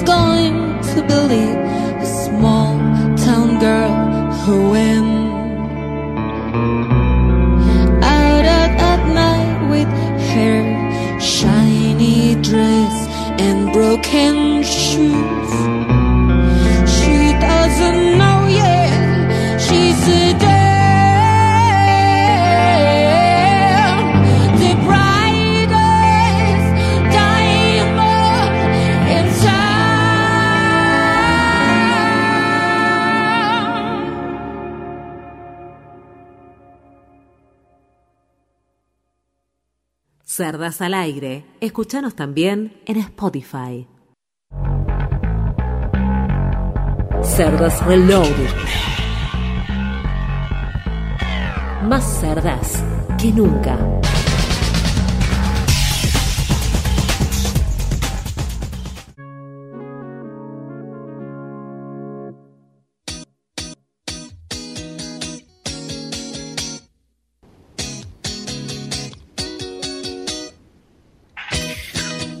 Continuamos. Voy a decir, antes de presentar el próximo segmento, que todavía hay tiempo para participar en la cajita con esta grieta sobre si con el calorón tomás mate o tereré. Voy a decir que como siempre está muy peleado, ya no sabe la gente si es real o soy yo que estoy haciendo, metiendo suspenso. Está muy peleado. Ahora vamos a dar paso a la parte seria del programa. O todo lo serio que puede ser. Esto. Vamos a hablar de la semana de visibilidad sexual durante la segunda mitad del mes de octubre. En esta semana se tiene el objetivo de educar en torno a las experiencias de las personas alosexu- eh, perdón, asexuales, arománticas, demisexuales y gris, gris asexuales. Dije todo lo contrario. Alosexuales es otra cosa. Y para esto está con nosotros Fede de la, del colectivo Agrupas. Iba a decir agrupación Agrupas, quedaba como un poco cacofónico, del colectivo Agrupas, eh, para, para echar un poco de luz sobre el tema de la asexualidad y de esta semana de visibilidad asexual. Hola Fede, ¿cómo estás? Bienvenida. Buenas, ¿qué tal? ¿Cómo va? Todo bien. Eh. Bueno, Bueno, ¿qué decir? semana Eh, movida. ¿no? Me imagino que Bastante, sí, bastantes eventitos. bien, qué bueno. Sí, sí, estuvimos un poco en todo eso. Armando glosario, haciendo vivos, etcétera. Bien, para, para esto de difundir, ¿no? La primera pregunta es, para que nos expliques vos, que lo vas a explicar mejor, ¿qué es la asexualidad? Bueno, en principio es eh, el no sentir atracción sexual por otras personas. Y está dentro de cualquier otra identidad de eh, como, no sé, gay, lesbiana, etcétera. O O sea, está dentro de... claro, las orientaciones se pueden combinar, digamos, la orientación sexual con el ser asexual. Exactamente. ¿Y por qué eh, visibilizar? ¿Por qué esta semana de visibilidad? ¿Por qué es necesario hacerlo? Y porque la verdad que está bastante visibilizado. Como, de hecho, hay muchos chistes con que somos como fantasmas, básicamente. Estamos invisibilizados. Hay muchos, ahora le dicen memes, pero bueno, antes eran imágenes graciosas. Sí, Eh, pero bueno, sí, hay mucho de eso dentro de, de los grupos de activismo. De hecho, ya lo, lo- prácticamente lo, lo tenemos como un logo. Entre, entre la- el pedazo de torta o de pastel, eh, que también es como otro de nuestros logos, además de la- las cartas de ACES, también. Porque la de los- abreviatura, ¿no? Se, se dice ACE. Claro, exactamente. ¿Y Así la que nada, son como ahí ¿La torta por qué? la torta, la torta empezó porque en grupos de activismo, al, eh, como que una pregunta típica era ¿qué preferís, eh, tener sexo o comer torta? Y la mayoría de los sexuales respondíamos claramente, che, quiero la torta. Comer torta. Así que sí, quedó un poco eso desde bastante hace tiempo, bastantes años, de que empezaba un poco el activismo y nos encontramos mucho con ese tipo de preguntas. Bueno, entonces por eso la necesidad de que se hable del tema, ¿no? De que se explique. Exactamente. Entiendo que hay como un espectro asexual, ¿no? Decimos así bien. ¿Qué incluiría Sí. este espectro? Y mira, lo que suele, hay, hay, de hecho varias, eh, varios esquemas a la hora de, eh, de ver esta, este La- espectro la- justamente. sí. Hay como esquemas de atracciones divididas, por ejemplo, entre otros. Eso ya es como meterse mucho, pero en general eh, se puede plantear como un espectro entre la alosexualidad y la asexualidad. La alosexualidad es sentir atracción sexual por otras personas y la asexualidad lo contrario. Entonces, en medio justamente también está la grisexualidad que está entre medio de esos dos puntos, ponele blanco y negro, hay una escala de grises. La grisexualidad tiene ese nombre justamente por esto. Por el gris, por el estar entre. Claro, claro, exactamente. Y entonces decimos que asexualidad es no sentir atracción sexual o no sentir deseo, ¿es lo mismo? No, y particularmente, incluso eh, podés sentir eh, deseo, eh, deseo sexual, pero la atracción sexual se le llama eh, al deseo sexual dirigido hacia una persona. Esa es como la diferencia eh, que encontramos entre deseo sexual y atracción sexual. Entonces, a las personas asexuales, por lo general, o no sienten atracción sexual o la sienten en muy baja frecuencia o muy baja intensidad. Ok. pero sí pueden sentir deseo. Exactamente, pueden sentir deseo sexual no dirigido hacia nadie. Simplemente, es como, hay un, un meme también muy bueno que es eh, que le preguntan a un, a, un, a un perrito en general que aparece en el meme como... eh, eh, no, el perrito dice, quiero tener sexo y alguien le pregunta, ¿con quién? ¿Con quién? No, sexo, quiero sexo. No, ¿con quién? Me gustan mucho las explicaciones con meme porque acá somos como bastante fan de explicar todo con memes. Son Eh, bastante didácticas. Claro, sí, como que simplifican, ¿no? Con la imagen ahí simplificas todo. Em, ¿Cómo sé yo si soy asexual? ¿Cómo, cómo, cómo puedo identificarlo, digamos? Y mira, lo que, lo que a mí respecta creo que creo que tiene que ver mucho con saber en- encontrar o saber. Primero, la verdad, a mí por ejemplo me pasó que me di cuenta que era sexual a los 24 años y pasé como toda mi adolescencia y parte de mi juventud creyendo que era heterosexual, que nunca me puse a pensar eh, que el sexo podía no llamarme la atención. Como que era algo tan inter- internalizado desde la sociedad que para mí el sexo tenía que ser una de las mejores cosas que podía pasar y tenía que ser fantástico.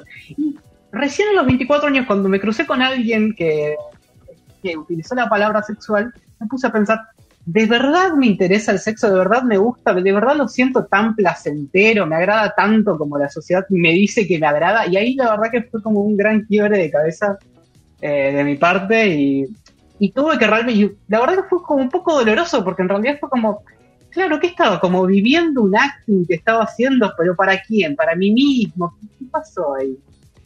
Era, era muy raro, la verdad, en ese sentido. Eh, pero bueno, eh, me parece que a la hora de que alguien se piense como una persona sexual, eh, tiene que pensar un poco eso, qué tanto realmente eh, le gusta el sexo más allá de, eh, de lo que de lo que la sociedad le dijo que le gusta el sexo. ¿Qué tanto de verdad es de las mejores actividades que puedes tener? Claro. Cuánta presión social que tenemos, ¿no? Con eso. Y sí, Con que sí, tenemos sí. que tener sexo, nos tiene que gustar el sexo, tenemos que tener mucho sexo. Sí, tal cual. Te- aparte te tiene que encantar, porque yo, por ejemplo, eh, al ser criado como varón cis, eh, tuve muchísimo eso de el sexo me tiene que gustar, tengo que ser bueno en el sexo y tiene que y tengo que cumplir como un montón de roles y, y de expectativas que después con el tiempo me di cuenta que no sé si me interesan tanto, ¿no? Pero nada, eso es- a mí el gran problema fue que nunca me lo llegué a preguntar y a mí me parece, me parece algo ridículo que haya pasado 24 años sin hacerme esa pregunta. Porque yo soy un montón de preguntarme cosas a mí mismo de, che, ¿cómo me siento con esto? ¿Qué, pienso? Como, todo el tiempo como que voy repreguntándome a mí misma qué tanto quiero hacer esto, qué tanto, qué, cómo me voy sintiendo. Y recién a los 24 años me vine a dar cuenta qué tanto me, interesaba o no el sexo. A mí me parece rarísimo y tiene que ver un poco con esta um, alonorma que tenemos internalizada en la sociedad de que las personas tienen que sentir, no, no hay posibilidad de que no sientas atracción sexual. Es como, tal vez o no encontraste la persona adecuada, o todavía no llegaste a madurar lo suficiente, o largo, etcétera.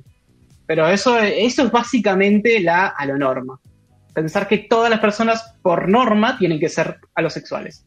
Alosexuales, heterosexuales, monogámicas, Sí, claro, totalmente. cisnormativas, o sea, hay un Exactamente, de sí, una, sí, todo, todo el pack, una básicamente. cajita enorme eh, o chiquita, no sé, muchas cajas chiquitas en las que tenemos que encajar sí o sí, ¿no? Como y sí, esto pasa totalmente. Por no encontrar, yo creo que el cuestionamiento también proviene muchas veces de la identificación que podemos encontrar, de lo que podemos leer, de las personas con las que nos vinculamos, con las que charlamos. Vos misma estabas diciendo, hasta que una persona me dijo asexualidad, Total. yo no lo pensé.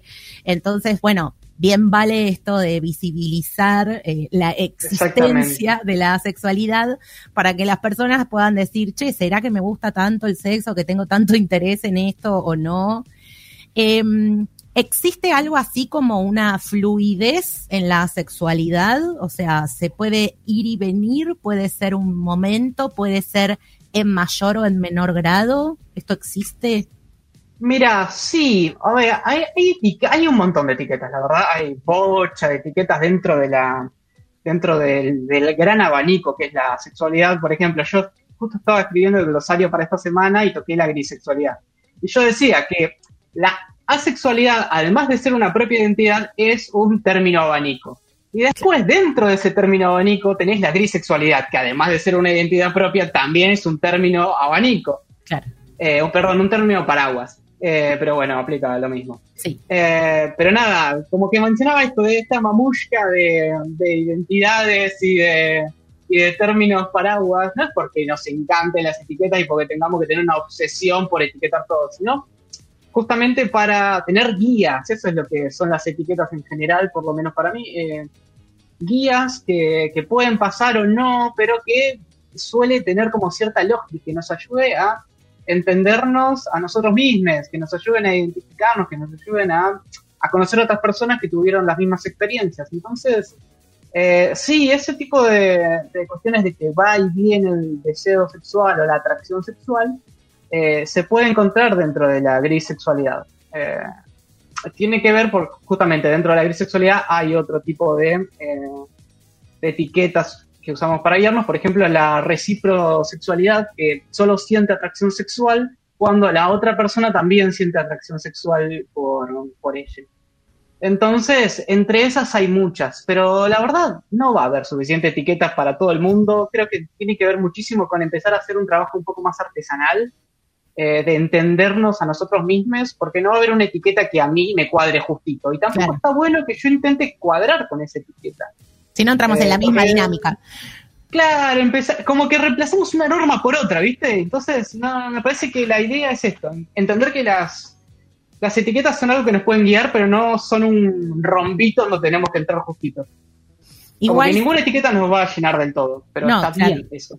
Está, igual creo que está bueno poder diferenciar que una cosa es que las personas se sientan como en una fluidez dentro del, espec- del espectro asexual y otra cosa diferente es cuando desde afuera una persona alosexual te dice que es una fase o que es algo que se te va a pasar o que no es lo mismo, totalmente. ¿no? Como son dos cosas diferentes. Y con respecto a eso te iba a preguntar cuáles son los, los prejuicios que emergen cuando vos te identificás como asexual. Eh, mirá, son bastante variados, pero por ejemplo, eh, cuando me di cuenta, mi pareja me dijo eh, que vaya al médico por nosotros, básicamente, por la pareja. Eh, y eso fue, fue todo un tema, porque era como de pronto la patologización a, a fondo, tipo, de pronto. Eh, así que la verdad que fue. Sí, patologizarlo, ¿no? Sí, sí. Eh, yo entiendo que igual la otra persona no, no lo hizo para nada con mala intención, es algo nuevo que empezamos como a experimentar de pronto y no sabemos muy bien cómo reaccionar y reaccionamos como podemos. Eh, pero bueno, esa es una, entenderlo como una enfermedad, como andar a revisarte las hormonas, eh, etcétera. Eh, bueno, no sé, de- del lado eh, de otra cosa, decir que es un invento, por ejemplo, decir que simplemente no, eso no existe, tenés algún otro problema que estás intentando tapar con esto. Eh, bueno, de ahí justamente lo de visibilización y lo de los fantasmitas que te contaba, Claro. qué sé yo. Eh, ese tipo de reacciones, la verdad que son de las más comunes. Eh, Estamos hablando con Fede del colectivo Agrupas por la Semana de la Visibilidad Sexual. Eh, una más te hago así como para que me, a ver si esto se puede diferenciar. ¿Es la asexualidad es una identidad, es una orientación, es una identidad política? ¿Cómo lo definirías o cómo lo definís vos en tu caso? Y para mí es una orientación sexual, me parece que hay un poco de consenso al respecto de que es una orientación sexual. Es, es la verdad que un poco polémico, o por lo menos lo fue en su momento, yo creo que hoy en día ya está un poco saldada esa discusión, porque se, es- se diferencia bastante de, la- de las otras orientaciones, como que en general las orientaciones te dicen, ¿qué te trae sexualmente? Y esta directamente, como que de, de pronto decís heterosexual, bueno, eh, persona de otro género es la que la trae homosexual, persona del mismo género. Y a una sexual le preguntas, no, directamente te dice. No. Así que eso creo que generó un poco de polémica, pero hoy en día creo que ya está más que aceptado como otra orientación sexual como cualquier otra. Y también diría que creo que igual es claramente una identidad política, pero como casi cualquier identidad eh, que esté dentro de la disidencia hoy en día, me parece. Como que todo tiene cierta carga política y si te autopercibís como una disidencia sexual, como también eh, aromántico, por ejemplo, eh, sigue teniendo una gran carga política. Bien. Así que sí, la enmarcaría también como una identidad política. ¿Qué, actividades tienen previstas? ¿Hace chivo, difusión, grupos de Facebook, páginas de Instagram, lo que haya? Y días tenemos un par, tal vez vamos a streamear algunos videojuegos que tienen algunos personajes o, o guiños sobre la sexualidad eh, mañana, sábado, o el, el fin de semana, sábado y o domingo. Ya estaríamos viendo, pero nada. Ya igual pasaron varias actividades que pueden ir eh, pueden estar mirando en las diferentes redes, nos encuentran como agrupas en Twitter, Instagram y en Facebook. Agrupas con ese al final, ¿no? Agrupas con ese. En Facebook, en Instagram y en, Twitter. y en Twitter. Eh, ¿Hay página web? No. Porque No, me, no. me apareció una. Ah, no, entonces no era de ustedes. Bien. Bueno, Fede, muchas gracias. Mari, Yo tengo ¿vos una pregunta muy importante, Dale, la más dale. importante de todas. Tira, tira, ya sé cuál es. ¿Mate o terere? Eh, En verano, esta ¿no? semana, esta semana empecé el tereré, básicamente, pero fui tomando mate también, un poco y un poco. No, Pero no bueno, existe esta semana un poco con- y un poco, no. Es Hay una que. ¿eh? Con O este mate o calor, tereré. tereré, tereré, tereré, tereré, toda la vida. Con este calor, tereré. Voto Terere. Listo, echen, échenle del programa. Muchas gracias, Fede. Nos estamos hablando. Bueno, dale, nos vemos. Chao, Gracias. chao. Hasta luego. Ustedes, nos vemos.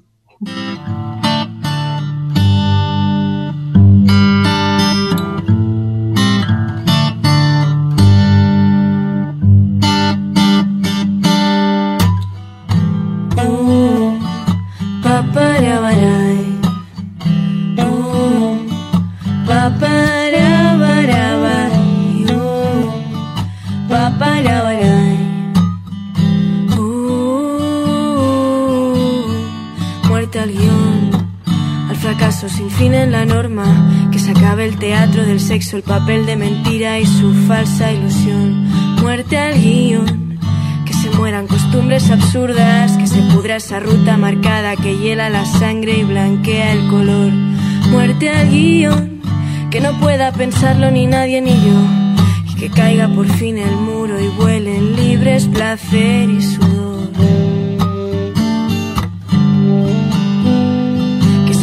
Las prisas que encierran, que se muera la tradición, que se corten los caminos vacíos de lo que un Dios dijo que es hacer el amor. Que haya besos muy pellizquitos, que haya violencia si sabe mejor, que haya principios, que haya intermedios, susurros o gritos o conversación, que sin aceras se anda mejor. Que con tanta atadura y con tanta correa casi me matan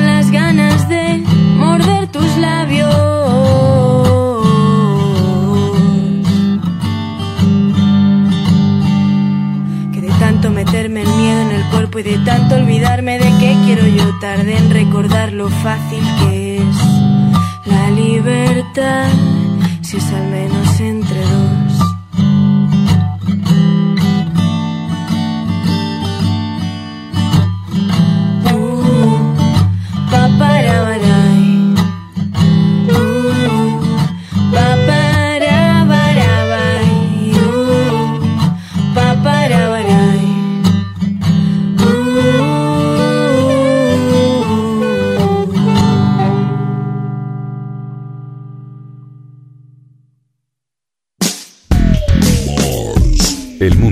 cambió.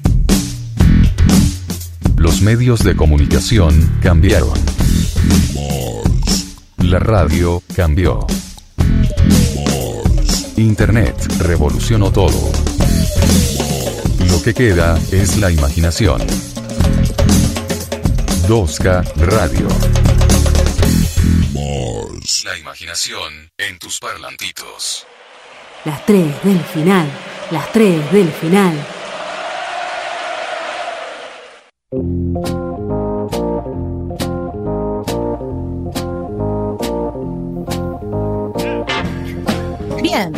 Vamos Pésima la productora que dejó el, ¿Qué? el separador de las tres del final con encuesta. con la encuesta. No importa, no importa. La vamos nadie a se echar. entera, Está despedida. No tiene vacaciones pagas. Tenemos que definir esta grieta. Tienen los últimos minutísimos para votar. Si con este calorón siguen tomando mate o toman tereré. Está peleado. Está muy peleado. ¿Querés que te diga los porcentajes? Por favor. Ya te digo. Desde el centro de cómputos, en Desde directo. el centro de cómputos estamos 54 a 46. Bueno, yo creo que vos votes antes que yo esta vez. Bueno, yo te voy Porque a estoy votar. hecha una loca. Estás que querés vértigo. No, vértigo, todo. claro, sí. Terrible. Igual me parece que podemos eh, primero tirar unas opiniones sobre ambas cosas sin develar todavía. Por ejemplo, ¿cómo te gusta tomar el mate? ¿Qué le pones? ¿Le tiras una magia? ¿Agregados? ¿Temperatura del agua? ¿Algo que me quieras compartir? Temperatura del agua, la que dé, yo que sé, no le pongo un termómetro. La que dé 120. Claro. Pero- Em, Tipo, haces, haces el mate y la gente te dice esto pela chanchos. Ay, qué fea frase. Mm, sí, horrible. Horrible, Eh, perdón. No, por, y menos ahora que se toma sol el mate. Viste, ahora no puedes compartir. ¿Cómo nos cortaron la gamba, no? Sí. Eh, pero no, mis mates no son los más bienvenidos en el mundo. Yo tomo tus mates, Mari, si me convidas. Sí, la gente por ahí los toma. Ahora no es que va a decir, uy, qué ricos mates que haces. Mari, haceme un mate, que me muero de No. ganas. No, eso no pasa. Pero sí le pongo yuyos, ¿Yuyo preferido? burrito. Acá, pom- poleo. No, son cosas diferentes el burrito y el No, poleo. burrito, poleo es lo mismo. No, Ay, otra vez vamos a tener estas discusiones en vivo. la, eh, la próxima semana. Ponemos en la, en la encuesta si burrito y poleo es lo mismo. ¿No querés resolverlo ahora? No, Bueno, para mí ya está resuelto, no. para, es lo son mismo. diferentes. Para mí lo Y mismo. últimamente le estoy poniendo cedrón y boldo. Ah, es como un mate digestivo. Sí, porque estuve mal del estómago una vez, muy mal. Falté al programa. Una vez. No, bueno, este año sí, fue una No. gastroenteritis. Ah, violenta, sí, me acuerdo. Y dije, bueno, cuando volví a tomar mate, dije, le voy a poner algo que sea más liviano y bueno, y, me gustó y le sigo poniendo. Bien. Yo le pongo burrito o poleo, que es lo mismo. Se la Ya vamos con dos. Burrito, poleo y qué más. Es uno. Eh, le pongo también menta. A mí con menta mucho no me gusta, me parece medio de, de dulce la menta. De caramelo, Caramelo de menta. Claro. Le pongo manzanilla. A veces le pongo, pero no soy muy fan de la manzanilla. Pero es buena para las alergias, me lo recomendó Cande, nuestra, nuestra Terapeuta. personal. Sabemos que tenemos una columnista que le manda mucho coco o que lo hace directamente de coco. Sí, esa seguro que no voy a hacer yo. No. Tendríamos un problema si nos juntamos todas y tenemos que hacer, bueno, decir que ahora hacemos un mate cada una, ¿no? Pero si no sería un problema, porque una que toma el mate, trae mate, mate con coco, mate sin coco, mate con yuyito, No, mate sin no, mate amargo, mate dulce. ¿Y yerba alguna preferente, alguna preferente? Sí, si nos quieren sponsorear, Dale, yo uso. CBC. En mi casa uso CBC. Afuera uso, mientras no sean esas saborizadas. Con yuyo sí, saborizadas no. ¿Qué daño que le hizo al mundo la yerba con guaraná? Ay, el guaraná al mundo le hace bastante mal en general. Pero en el mate, ¿a quién se le ¿A ocurre? quién se le ocurrió inventar el guaraná? Pero en el mate. No, no, no va. Guaraná de bebida energética te tomo, nada más. Ay, no, el horror. Bueno, cuando hay que levantar, hay que levantar. Pero ¿Y el helado de guaraná? No, no, no. No, no, no. Mira que yo como menta granizada en el helado, ¿eh? Pero guaraná no. ¿Y el cheesecake de guaraná? No. Ay, por favor. Y también tengo problema con maracuyá, si me dejas. También, sí. Mucho problema con el Yo maracuyá. también. O sea, la fruta, muy bien, todo, listo. No me hagan nada más de maracuyá. Ni mousse, ni helado, ni cheesecake, ni nada. Nada, nada. No hay ¿Cómo grieta ahí. ¿Cómo nos gusta quejarnos? Bueno, ¿y del tereré querés decir Eso algo? porque somos pobres y comemos mandarinas. Déjame con una mandarina al sol que soy feliz. Somos populares, somos del pueblo. Yo todavía no voy a develar mi resultado, pero estuve tomando tereré y estuve tomando mate. No voy a decir que prefiero todavía. ¿Y la gente dijo algo de esto? ¿Opinó o solo votó? Hay gente que me está mandando mensajes del tipo una cosa a full, la otra cosa a full, tipo fan absoluto del tereré, fan absoluto del mate, y después tiran un mate amargo únicamente, mate sin yuyo únicamente. No hay nadie que se haya salido de la consigna, que no haya entendido que es una cosa o la otra y haya dicho ninguno, los dos. Vos sabés que esta vez no, increíblemente. Creo que estamos llegando a la tempo- al final de la temporada, se entendió que era una postura o la otra. Por fin. Y viste, porque cuando es como la cursada, viste que va llegando a fin de año y ahí decís, ah, me leí todo, entendí todo, porque si no, no apruebo. Excepto la gente que no leyó lo de junio. Excepto ¿Querés gente- contarnos tus experiencias como No, no, docente? está todo bien, está todo bien. Hay gente que está cayendo en que está cursando una materia anual en este momento. Bueno, ¿qué le vamos a hacer? Les mandamos besitos. ¿Querés que de- develemos la incógnita? Sí. No, creo que vote el operador. Adrián. Ay, la Acá estoy, acá agarramos- estoy. Acá la estoy. agarramos tomando mate o tereré. No, y que tengo que activar acá una cosa. Yo em, soy gusto mucho del, del mate eh, en todas sus formas, pero en verano se me hace imposible. Así que voto por tereré en verano. Sí, sí, sí. Veo las caras de decepción. No voy a opinar, no voy a opinar hasta que me toque decir que vote. Ok. Muy bien. Tenemos el voto de Adrián, que es tereré. No vamos a decir nada. Estamos como en el búnker de Cambiemos. Eh, Con un poco menos de plata. poco menos de catering. Sí. Menos ¿Querés? plata fugada al exterior. Sobre todo, ¿querés que Lo opine? único que podemos blanquear es la cebolla. Y una sábana. ¿Querés que vote? Por favor. Yo te voy a decir que verano, otoño, primavera y verano, porque me sé las cuatro estaciones, banco el mate. Yo creo que repetiste una, pero puedes, No. puedo estar equivocada. Verano, Como otoño- la peli coreana. Pero como que- primavera, verano, otoño, invierno, primavera. Eh, y es porque es circular. Vuelven Claro. siempre, claro. Te puedo decir los, los meses del año también. Mate, Bueno. mate, mate a full, mate a full. Sí, sí. Hay días en que yo mismo me cuestiono el, con este calor me voy a hacer mate mientras pongo la pava. O sea, sí. Eso sigue sucediendo. Tomo tereré, sobre todo si me invitan, pero no es de mi preferencia. Bueno, ¿Vos ¿Voto? Sí, yo decime voy que- a decir mate o muerte. El terero es para los débiles. Che, tenemos El que, mate hacer, todo el año, cualquier hora, en cualquier lugar. tenemos que hacer el programa un mes más, aunque sea. Ay, no me importa. Este botoncito nos va a sacar del aire. Eh, El ma- te- voy a decir algo que ya lo dije, pero lo voy a repetir. El tereré es para los débiles. toma. Boludeces no. La verdad que el tereré es algo intomable. Intomable, es un asco. Radicalizada, Es Mari. espantoso. Fuertes declaraciones. Se, se toma caliente todo el año. Y amargo, sí, eso seguro. No voy a decir que el que quiere tomar, quien quiere tomar dulce no es que digo, no, no tome. A mí no me gusta. Dulce. Bueno, a ver, se quiere ver, explicar. se quiere un, explicar. una- un asterisco.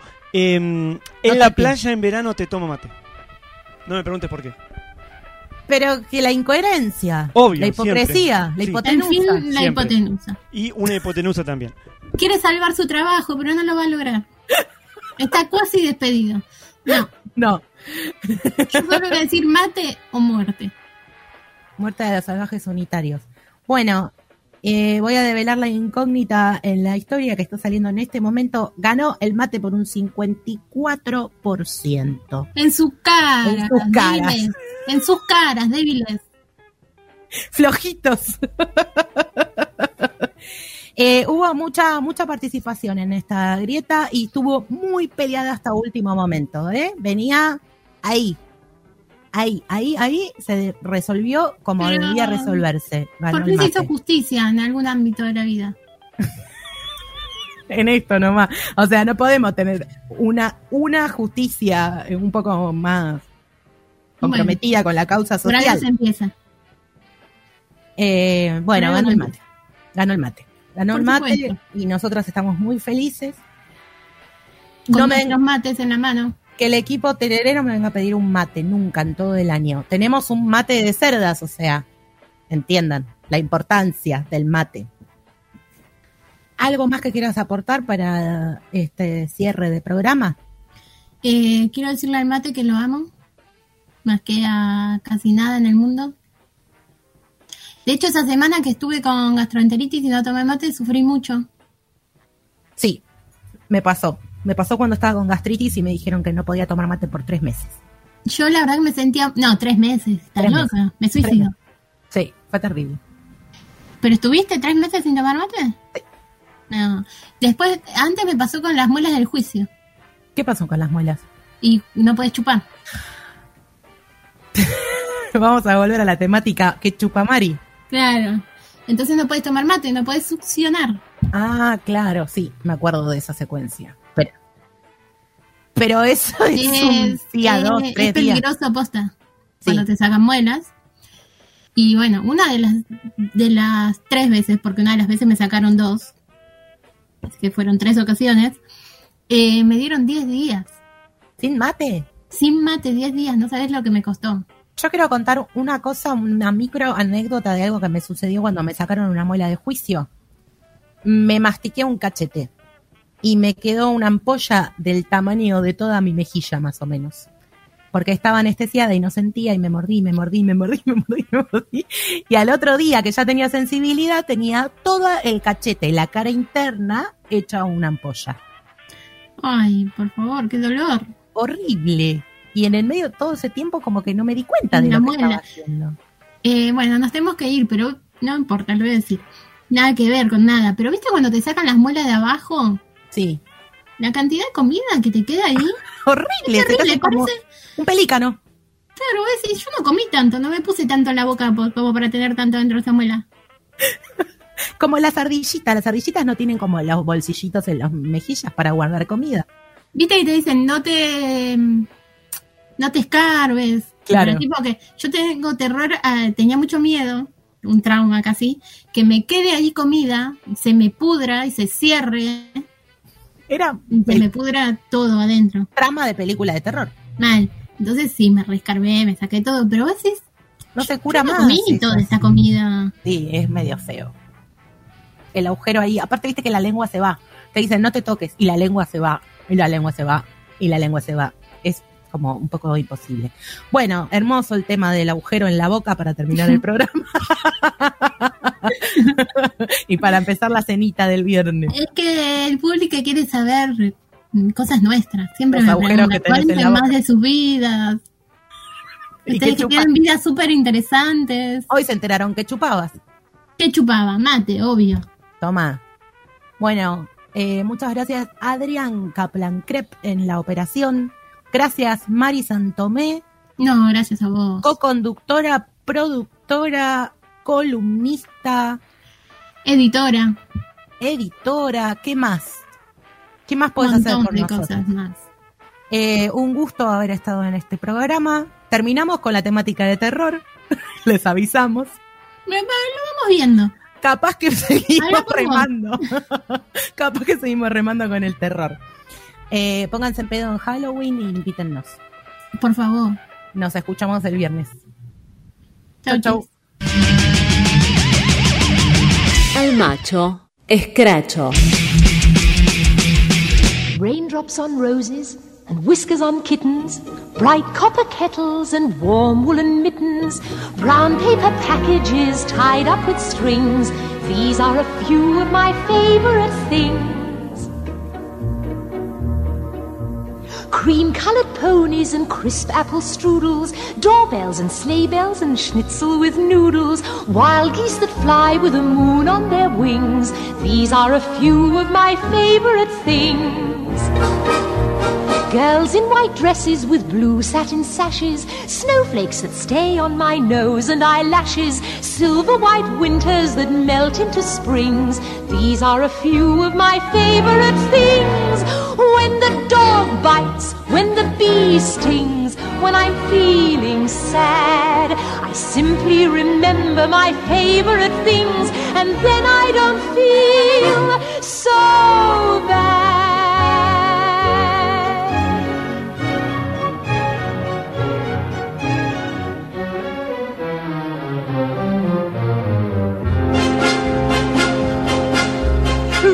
Raindrops on roses and whiskers on kittens, bright copper kettles and warm woolen mittens, brown paper packages tied up with strings. These are a few of my favorite things. Cream colored ponies and crisp apple strudels, doorbells and sleigh bells and schnitzel with noodles, wild geese that fly with the moon on their wings. These are a few of my favorite things. Girls in white dresses with blue satin sashes, snowflakes that stay on my nose and eyelashes, silver white winters that melt into springs. These are a few of my favorite things. When the dog bites, when the bee stings, when I'm feeling sad, I simply remember my favorite things, and then I don't feel